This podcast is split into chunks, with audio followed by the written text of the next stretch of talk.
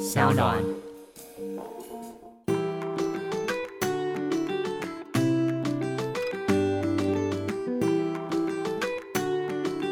OK，欢迎回到 欢迎回到主男爱公威，欢迎回到 I B I 公威世界玩家系列。我是完全完全把那个题目标题给换掉了。欢迎来到世界玩家，什么节目？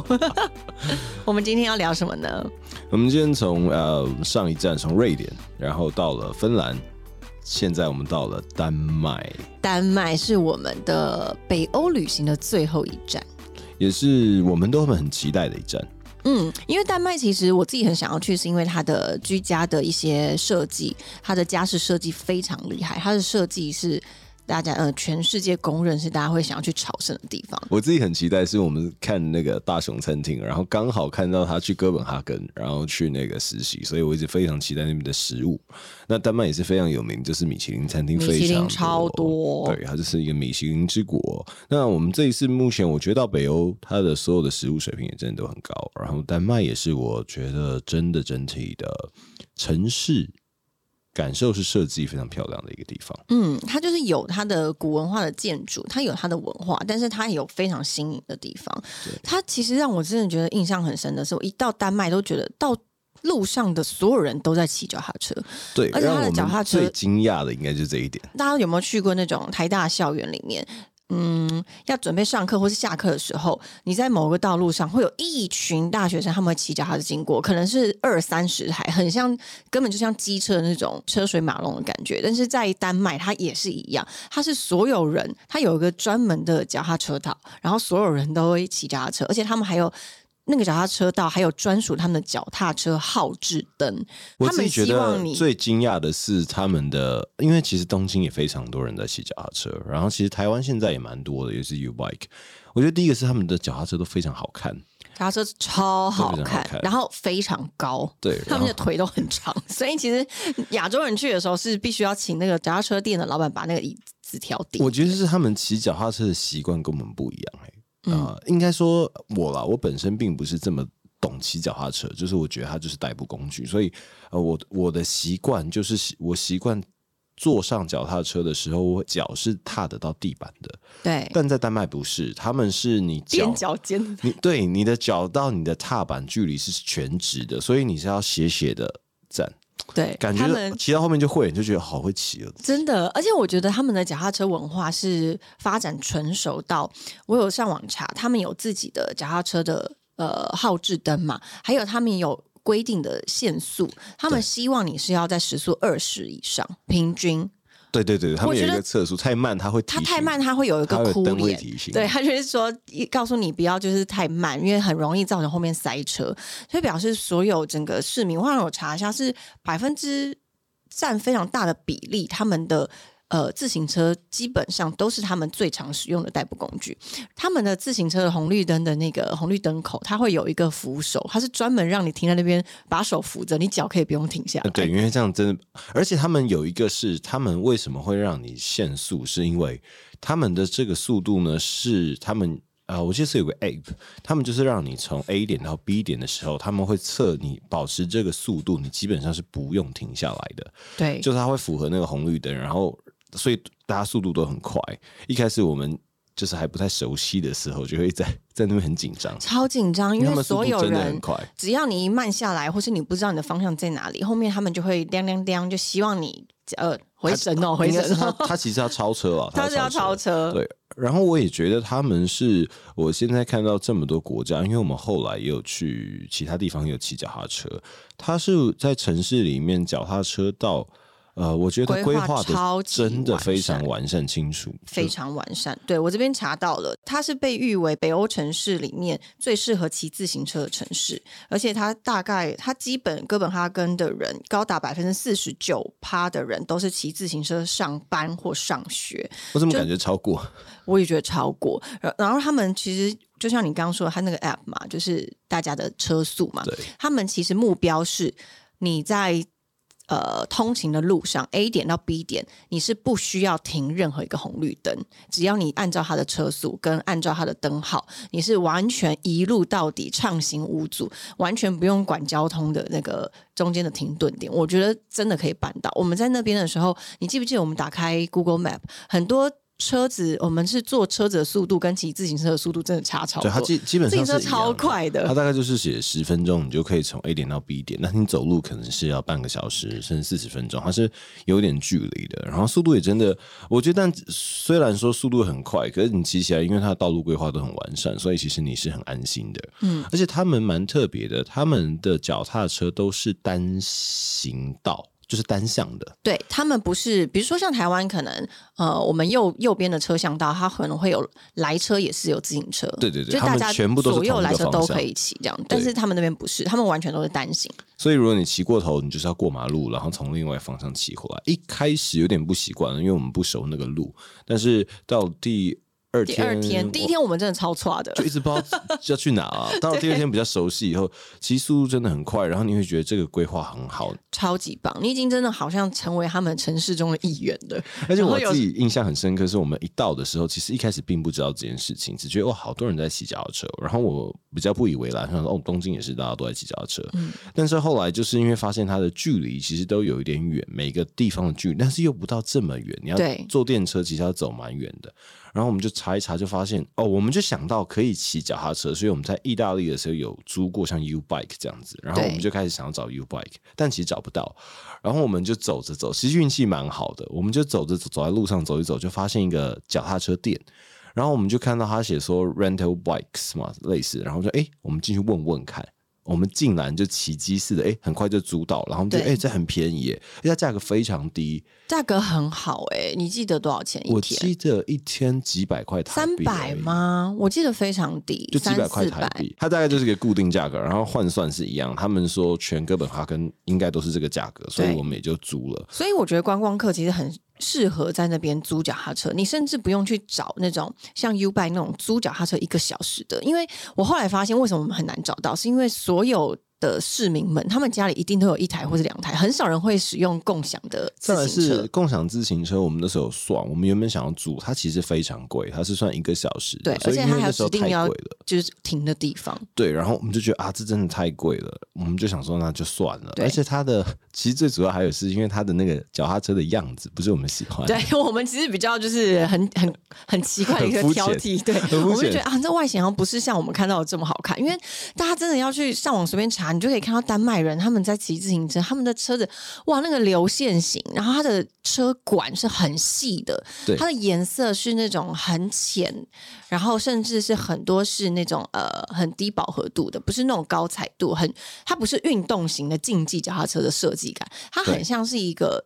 家具，它就是有点像精品脚踏车，对对对，然后那个椅垫啊，它还有皮把手都是皮革，所以觉得很好看。我们就有点过不了自己那一关，所以我们才到那种当地的。但我们运气真的也很好，我们那时候想说啊，因为浪费很多时间了，一直走一直走走十几分钟，然后想说啊，不行不行，一定要租一下。然后我就说，我觉得是前面就会有，然后我们就往前走，哎，真的有一家，然后那一家老板娘。他老板很老板很很棒，他就说，因为我们是下午去的，所以哦，还有一个可以提醒他，就是猪脚他都可以过夜，所以你可以跟他说，我只要租两天或租三天都没有问题，你就不用担心。然后他们停脚的时候其实也都很方便，我们就于是就租了这个脚踏车，进行了我们丹麦，其实两天都租吧，我记得租了两天，对。两整天到第三天早上才还。对，我觉得让整个行程是比较自由自在的。对，然后很推，非常推荐大家去。而且我觉得这边有一个很好、很有趣的小故事要分享。那时候在租脚踏车的时候，因为我们就很注重外形嘛，所以外形选到了一个。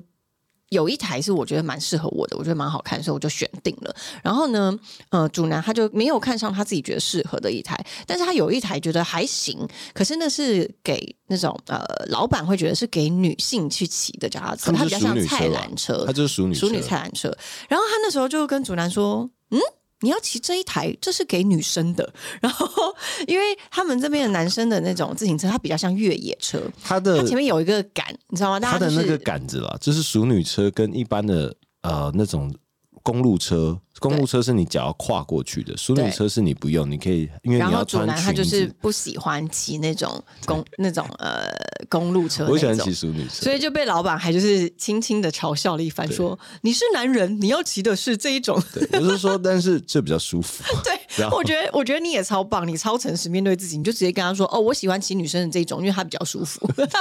因为其实，在东京呢，我们大部分我们骑车都是骑淑女车，就是大家可以去看路上，其实大部分都是淑女车啊。U bike 就是熟女车的造对型，对对，对然后捷安特很多都是出那种就公路车啊，公路车。对，所以说到这个稍微习惯了一下。说到捷安特，你知道我们那时候跟老板老板就是问我们说你们从哪里来？我们说从台湾来，他整个眼睛超级开心的，很热情的说：“哦 你们从台湾来，你知道吗？台湾是一个脚踏车王国，台湾的脚踏车品质超级好。我这边这边这边，然后这一整架都是台湾的那个原料。还问最后还问主人说：诶，你要不要帮我买一些台湾的脚踏车零件？对，所以后来我就开始开了一间脚踏车零件公司。少来乱讲有。兴趣可以跟我联系。反正那时候那个老板真的是超热情，他说：“你们从台湾来，你们真的太幸福了，你们是脚踏车王国。这一趟应该是我们仅次呃，就是葡萄牙之后第二个国家，其实是真的，他们是真心完全认识我们，然后也很开心。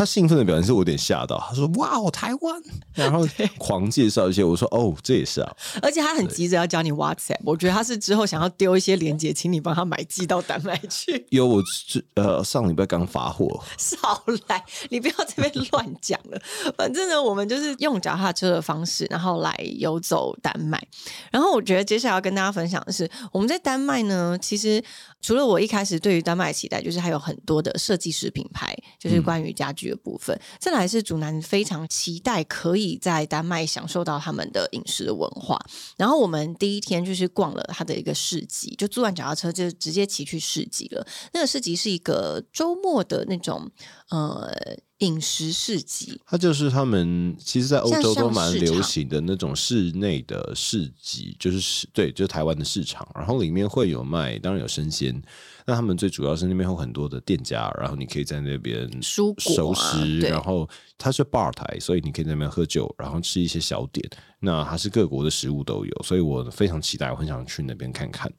那我到了那边以后呢，我们运气非常好，它刚好有一个那个那个叫什么中文叫什么啊、呃就是一个活动，嗯，对一个活动。的 一个活动，然后那活动是非常有趣，我自己到现在非常印象深刻呢。它是一个有点像料理它是料理活动，料理活动，然后我们那时候就看到很多摊贩，然后还没有感觉什么，我们就走一走看一看，觉得哎、很有趣，因为就很多厨师在那边煮菜，然后那时候艾比就先发现他就说哎、他这个好像不用钱，然后我就就它某一摊某一摊在做马铃薯塔吧，饼，对，然后他就在做，做了以后大家就去拿，然后我说，哎、这好像不用钱的，我说真假的，我们就很开心去看，说哇，这怎么都不用钱呢、然后当然我们就逛了市集以后呢，呃，最让我们最开心、最惊讶，就是它有一个 corner 有一个角落呢，它有放一些。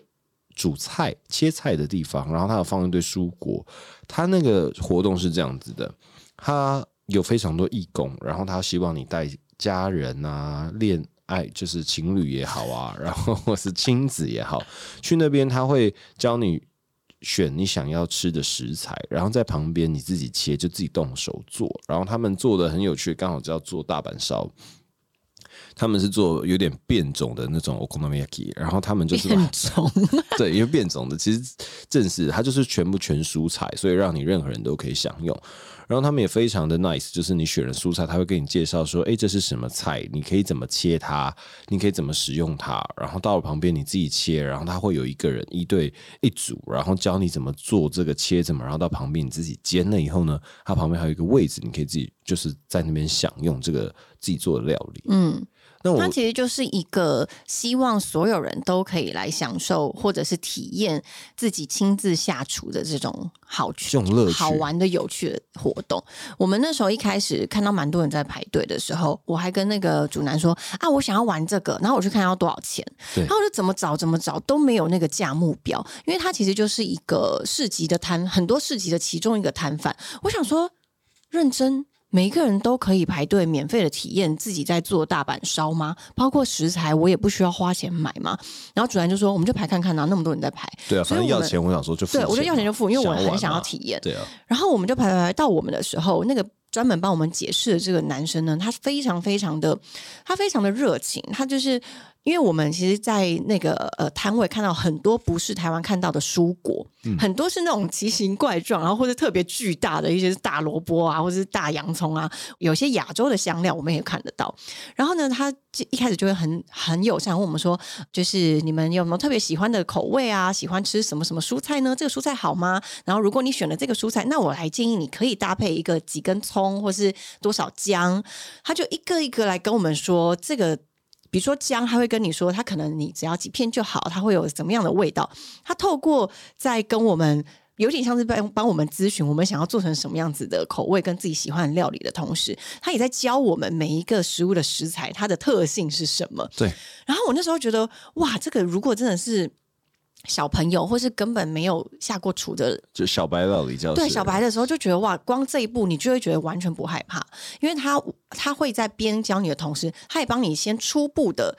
比如说他洋葱，他会先帮你把皮先剥好，然后放在你的篮子里，然后告诉你等一下要怎么切。对，但他不会动手帮你做太多，因为他希望你是自己做。对对对对。然后我们拿了一篮自己选的一些蔬果以后，我们就到旁边，下一站呢就会有一个有一个女生她来。教我们怎么样去做这些步骤，然后随时他会回来我们的这一桌来看我们的进行状况是如何。对，然后你就觉得他其实会是一个非常有趣的一个呃一个算是一个可以互动的料理活动，对。但是完全不用收费，甚至你在那边吃饭，他会给你准备餐具，然后你什么东西都不用带，对，而且我们吃完的时候，他们想说这个那应该要自己自己洗吧，我就拿过去，他就说没关系，你就放在这边就好。他们还会有一个人负责去清理。对，我们发现就是餐那个整个餐车的后面，它有一个专门清理的洗手台，就有一个志工，他就在那边一直一直洗锅子、洗碗、洗洗餐盘。对，我那时候想说，这真的是一个好佛的一个活动，就是他这个活动，我觉得你甚至付费，你都会很满意的体验。那它是完全就是呃，你是免费的。然后我觉得最棒的是，我可以透过这些工作的伙伴，就是这些服务工作人员里面，真的会可以感受到他们希望把做料理这一件事情的热情，透过他们的行为，真的是传达的非常极致，你会觉得好好玩哦。对，而且我觉得很棒的是，他们完全的接受你想要。把你的料理做成什么样子？你知道很有趣哦。我们大家在一起用餐，因为每一个人他的做的呃时间不长，然后对那个大阪烧的料理想象也不同，但是他。不会就是纠正你说这个应该要怎么做，或是这个洋葱该怎么切，这个胡萝卜应该怎么切。他觉得他只是给你一个方向，哦，你想要怎么切都可以，那你想要怎么煎都可以，什么熟度都可以。他就用他非常非常就是呃很温和的态度来教你怎么样去做一些让你至少不会受伤的烹饪方式。然后我们就坐在那边吃的时候。隔壁桌明明我们真的就是同样时间，然后也是同样一个女生教出来的，我们做的料理做出来的样完全不一样。然后主男很特别的是，他你就是有用自己的一些呃亚洲料理的方式。我们那时候有编一个呃编一些蒜啊，然后最后很深刻最后我还编了一些葱，然后淋上去，你一开始在编的时。候，那女生还问你说：“呃，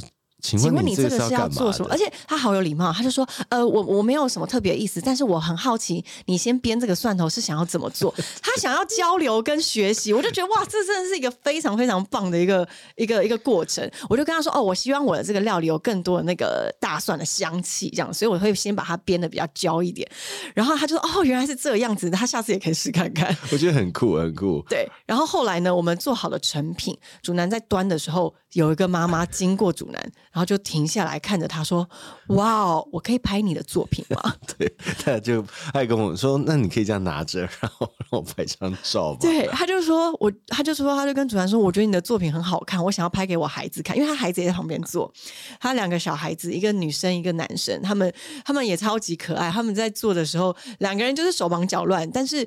妈妈也很有耐心。我记得那个妹妹很好笑，那个妹妹比较小，然后她就一直叫哥哥做，然后妹妹什么都没有，你切那个，你切这个，然后他再觉得就一下很卖力的一直在切，然后一直在煎，然后比较比较就是很认真投入在这个料理里面，然后你就会觉得说哇，其实他不止用很温和的方式来。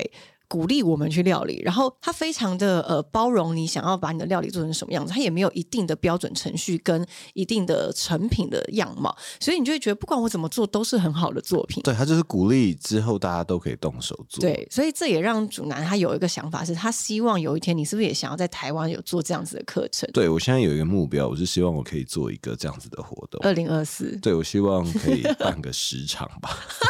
我们就是希望透过这次那个世界玩家的丹麦的这个经验呢，可以号召一些志同道合的朋友们、厂商们，如果有意愿，因为我们后来发现呢、啊其实像这种它这个活动，它叫做 cooking class，也不算 cooking class，它是一个 cooking 的活动。它其实集结的不只是餐厅，还有很多呃食材厂商，对然后还有一些赞助商，还有啤酒商。它其实只是希望大家可以在这边感受料理的好玩有趣，等于是他希望所有的人民素质对于料理来说是。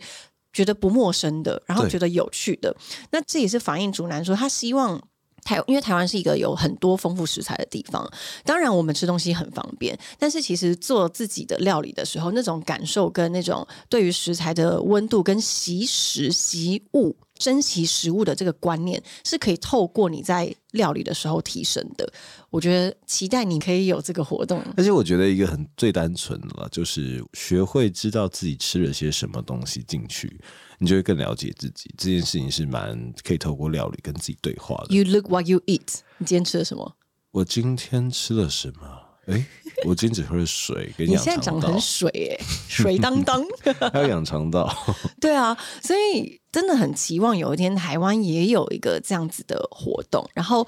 真的最了不起的是，他们可能是来自各方的支援跟赞助，所以活动是完全不收费。嗯而且它活动是维持两天的下午四五个小时。对其实我觉得他们应该是服务上应该有上百组的民众去参加这样子的活动而。且真的是什么什么人都来参与，我觉得看到那个画面你是觉得很开心。对，啊，很就是可爱。我记得我们后面有一组还是好像 cosplay 的，然后也一对情侣嘛，然后也来这边玩料理。你觉得那个画面是非常开心温馨，就是大家有不同的。喜欢兴趣的人来这边，但大家都一起动手做料理，那是我在丹麦非常印象深刻的一个活动。对，而且我觉得说到美食啊，就是丹麦的食物，你有什么想要跟大家分享的吗？我自己印象非常深刻是呃，我们在回去的最后一天，然后啊、呃我们是去看那个安徒生的那个小美人哦鱼，，这我必须要讲一下。我们骑自行车呢，到那个美人鱼的童话故事的发源地，就是那个地方。对它有一个小美人鱼的雕像，真的小小的，比例很可爱，然后很多人都会去那边呃朝圣，就是对，因为它是。在一个海呃岸边，港口，对对对对然后呢，当然就是很多人围着那小美人鱼嘛。我中间真的就是有一点点发怒，是我看到有一个非本地人啊，就是观光客，他抱着他的小孩涉水，然后来到那个小美人鱼雕像上，把他的孩子。抱起来，那孩子大概两三岁哦，就是无法抗拒的一个应该也有四岁了，对，然后他把他抱起来，然后让他坐在小美人鱼的腿上。我想说，到底为什么他一定要，而且他一定要跟那个小美人鱼那么近的拍照？而且说实在，他旁边就是有一个告示牌，说禁止就是触碰跟禁止下涉水。到那个这个雕像的地方，因为它其实是一个是应该一个历史蛮悠久的一个雕像，是一个象征性的，他们非常宝贵的一个雕像。然后那个 观光客呢，他就把他孩子抱到那边去，重点是孩子一点也不开心，对他孩子一开始是抗拒的，对，他就说我呃不要过去，我不要过去。他一个女儿跟一个儿子，然后 那他先时候抱一个儿子，他就一直说过来过来过来过来，让他讲英文，OK，他就是说过来过来，然后把他们放上去拍完照，然后就再叫他女儿过来过来过来，然后拍完照，对，而且我们可以看得出来，是那个爸爸多么的积极，是因为那个涉水，你他还把袜子跟鞋子脱掉放在岸边，对。然后所有围观的人就看着他一个人在做这些举动，然后把他的儿子女儿相继的抱到小美人鱼的腿上，然后他身边的家人呢，其实一直一直一直阻止他，阻止他，跟他说不要这样，不要，我们不需要这样拍照。但是那个爸爸很坚持，我不知道为什么。他在那边脱了鞋跟袜，然后慢慢把他的裤管卷起的时候呢，后面就有一个女生传来一个声音说：“嘿，你赶快叫他不要这么做。”然后他说：“你是他弟耶，他是你哥，你赶快叫他。”然后他弟就说：“我已经讲很多次，他就是不听啊。”然后那女生还说：“他在坚持什么？”我说：“我不知道。”说：“哦。”然后他们就说：“Oh my 他们 god，Oh my god，就 oh 让他 god 这样做了。然后，但他就是不停的这么做。然后你知道吗他长得其实有点像乔治克隆尼。我心里想说，哦，其实还蛮帅的他。好，那不是重是点。英语系的国家的人，大家就是也不要有自己就是物质于哪一个国家了，反正就是要讲但是这边英文就必须要是。称赞一个非常优秀的。然后后面呢，我们就传了一个熟悉的声音，一个中国的大神，他就说：“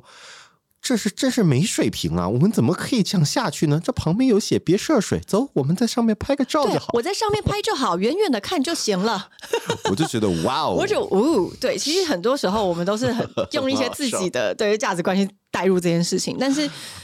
每一个国家的每一个人都有可能做出让我们意想不到的事情。所以那时候你知道吗？就是因为我自己认为他惹到小美人鱼了，然后就开始下大雨。真的是，因为我们在丹麦前几天完全没有下雨，天气是超好的，就那从那一刻开始暴雨，暴雨，然后所有的游客都赶快纷纷去躲雨，我们也赶快把我们的脚踏车骑到一个呃，有点像是像饭店的地方、招待所的地方。我们一开始我以为是咖啡厅，因为他是骑车出来最快的，大概两分钟。然后我们骑出来，我们讲说是咖啡厅，我想说那进去稍微吃个蛋糕，等一下。然后就一进去，他说：“哦，sorry，今天被包场了。”所以我们就只好在外面坐着等，等了好久，等了很久。然后雨是暴大，是没有办法骑自行车走的。对，然后呃。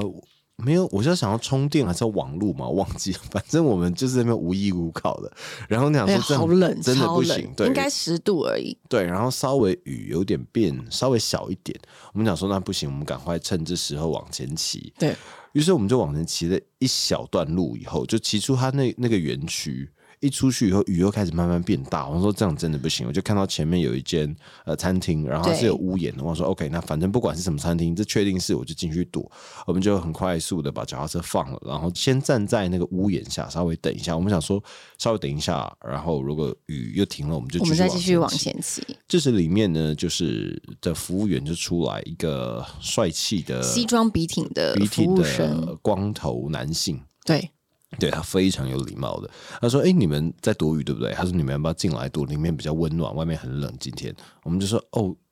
当然好，因为他非常热情。”然后我们讲说：“好，但我们也不好意思，是因为我们全身都是湿的。对。”然后我们就想说，但他就非常热情。我们讲说：“OK，那我们就进去喝一杯好了。”进去以后呢，我就在门口看到他超多面，他是米其林 餐厅。他超多面奖牌，他就是写米其林什么二零二、二零一八、二零一九这样写，然后就看看着艾比说：“哎、他是米其林餐厅。对，然后我说哈，然后因为我们两个都那那天很轻松嘛，骑自行车，我们两个都穿那个帽 T 大学 T，然后我看我前后的女生呢，男生穿西装，女生穿小洋装，那种黑色小洋装，我想说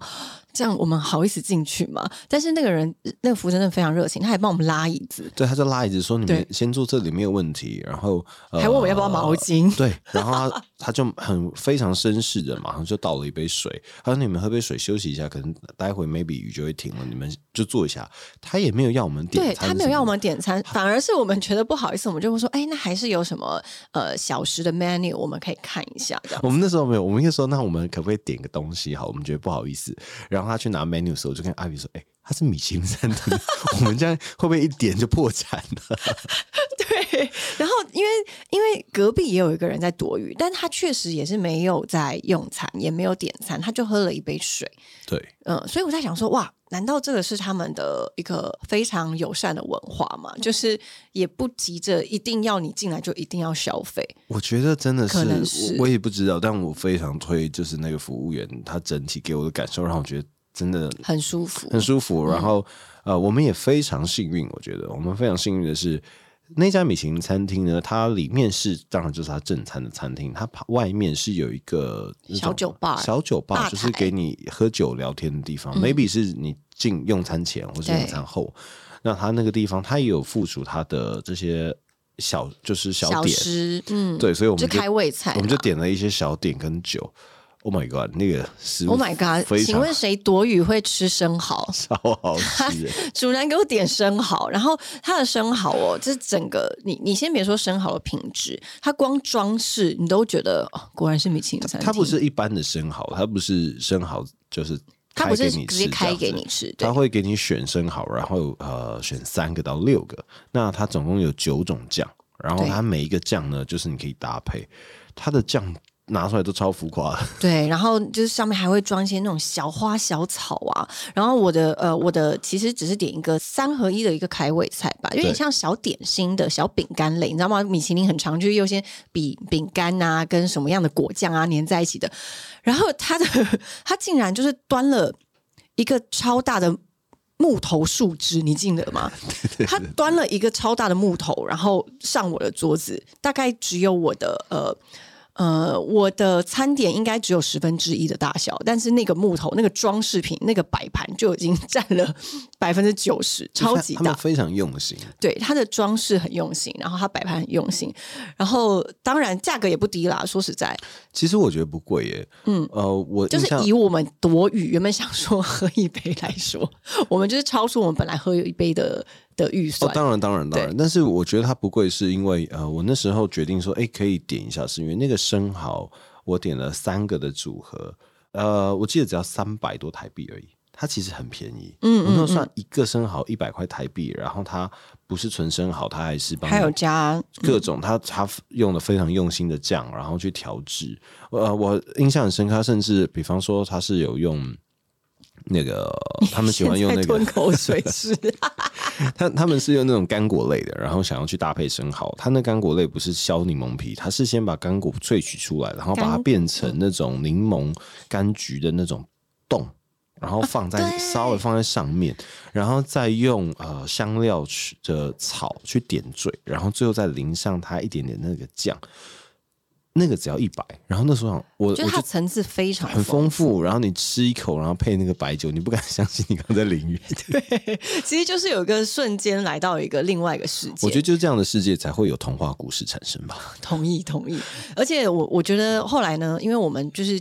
这样躲雨躲到了一间米其林嘛，我就查了一下，其实丹麦它的米其林餐厅真的非常非常的多，就是不止一星、二星、三星都非常的多，所以很喜欢美食的人真的是可以去丹麦玩一玩，然后你有很多的餐厅可以选择。那他们价格其实并没有那么高，呃，对我也觉得它的用餐是还还好的，对他们也有一些餐厅是平价的，嗯就是让你可以很轻松进去用餐的。对，然后所以我们就是躲完雨之后啊，其实为什么我们要躲这个雨，是因为我们的目的是为了要去吃一间呃美式猪。你美式烤肉店啊，它是一个有一点点靠港口吧，它有点像是那种文创区，然后里面它是啤酒，有点像啤酒酒厂，然后里面同时它会有那种美式热牌、乐牌、乐牌，烤乐排，然后烤猪脚啊，然后就是很爽的一个。它就是嗯，对，因为就像你说，它是个文创区，所以它就是一个弄的是一个废墟的工厂，然后里面的厨房你就可以直接看到他们在那边烤肉这样子。那因为那个感觉是很。吃肉就非常的开心嘛，所以我们两个也就是很执迷不悟的，一定要今天要吃到这个，这是我们在丹麦的最后一次因。为是最后一天，然后我们前一天本来要去的，然后中间呢，我们就决定中没有，我们中间就改变，我们去吃了一家拉面店。对哇，哎、你讲到这个拉面店，大家有吃过一碗拉面店一千块台币的吗？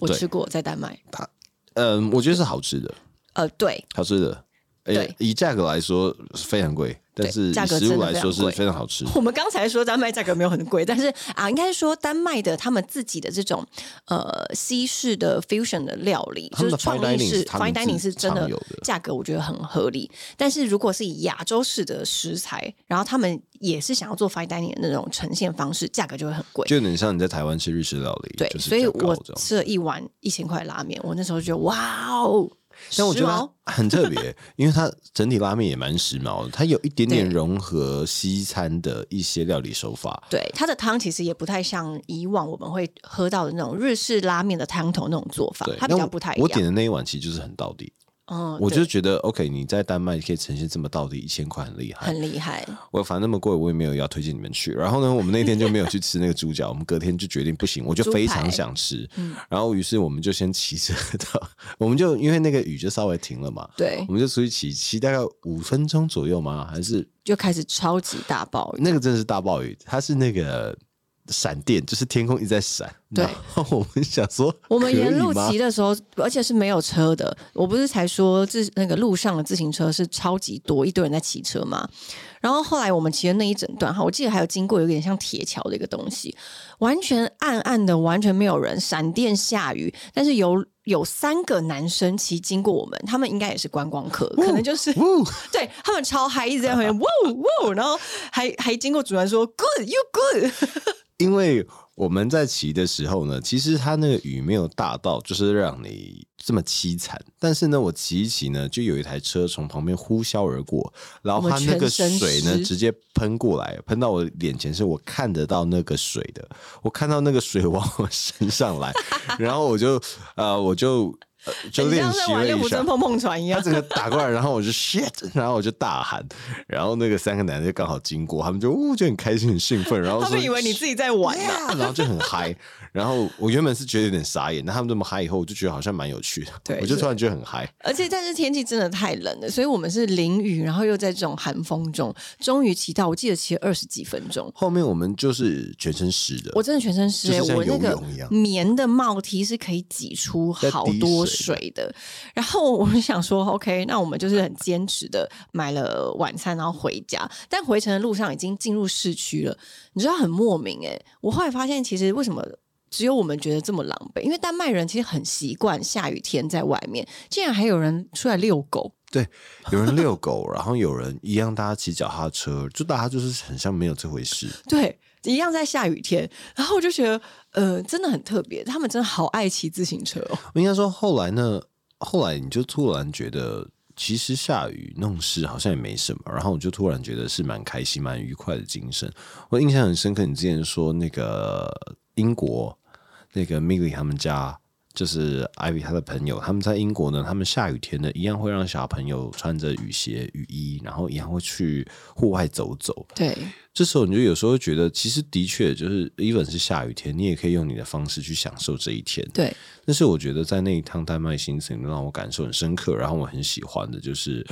不管是什么样的时候，你都可以选择用你最喜欢的心情跟你想要面对的这个世界的态度去看，然后你不管是下雨天还是晴天，其实你都可以过得很开心。嗯，因为我自己在旅行这么多的经验里面，真的很常有一些呃我们既有的思维。因为小时候大家都妈爸妈都会觉得下雨天不要出去玩，然后全身淋湿会感冒，然后我们就会直觉的联想到下雨就是一个我们。被受限制的一个一个状态，我们不可以去做我们本来想要做的事情，好像就会变成是被呃被捆绑住，所以我们因此而每次下雨的时候都觉得啊好扫兴哦，不开心啦，怎么会下雨？就是情绪就是连带会被弄得很糟糕。但是这次丹麦呢，在雨中骑车，我会觉得说，对啊，其实淋湿又怎么样？我们又没受伤，啊我们回家换个衣服就好啦。其实你就会找回就是小朋友喜欢下雨天出去玩水那种。对，真的，就后来越骑越嗨耶、你就觉得是很有很开心、很快的一个回忆啊。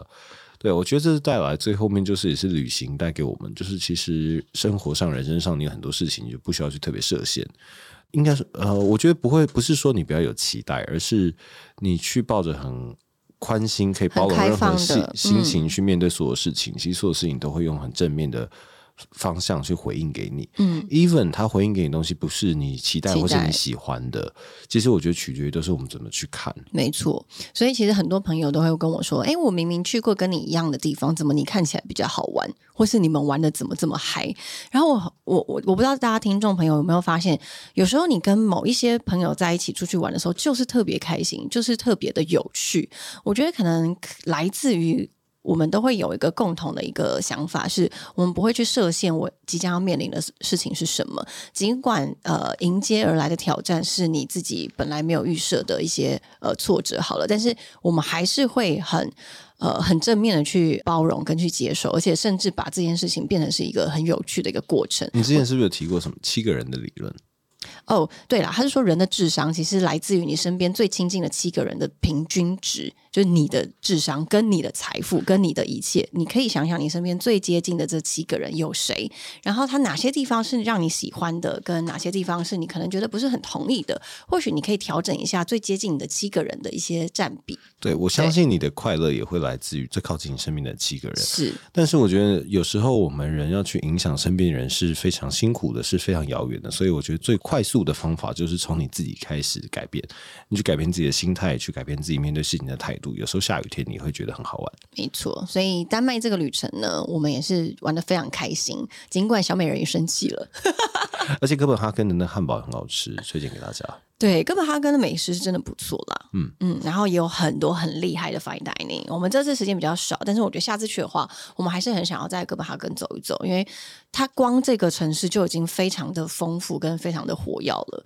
对，我觉得它可以说是我们这一趟旅旅程里面喜欢的城市前三名。对，第一名是赫尔辛基吗？芬兰的城市没有，我就是前三名，大家都是 OK。好了，如果呃一样的，希望大家可以留言告诉我们，到底你觉得在旅行中你觉得很珍贵的事情是什么，或者是你们有来丹麦玩过吗？你觉得丹麦最好玩，或是还更可以建议我们可以去哪里玩？欢迎留言告诉我们。或是你不要丹麦，你还有组合也可以。那我们下次见。什么啦？下次见，拜拜。